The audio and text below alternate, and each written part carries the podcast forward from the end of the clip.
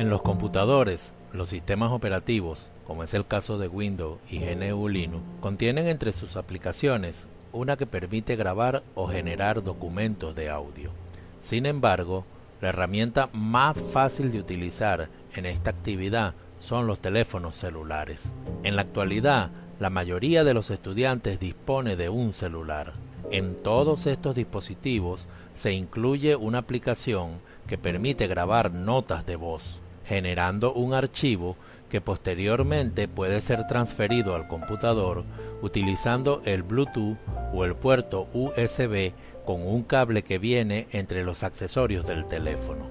Cabe destacar que cada aplicación, bien sea en los computadores o en los celulares, almacena el audio en formatos diferentes.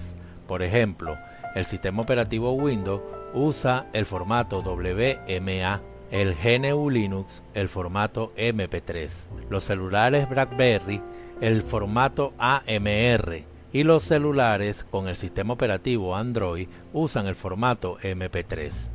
A excepción de los teléfonos con el sistema operativo Android, se recomienda la conversión de cualquiera de estos formatos al formato MP3 que es un formato universal y que puede ser escuchado en cualquier computador y dispositivo de sonido.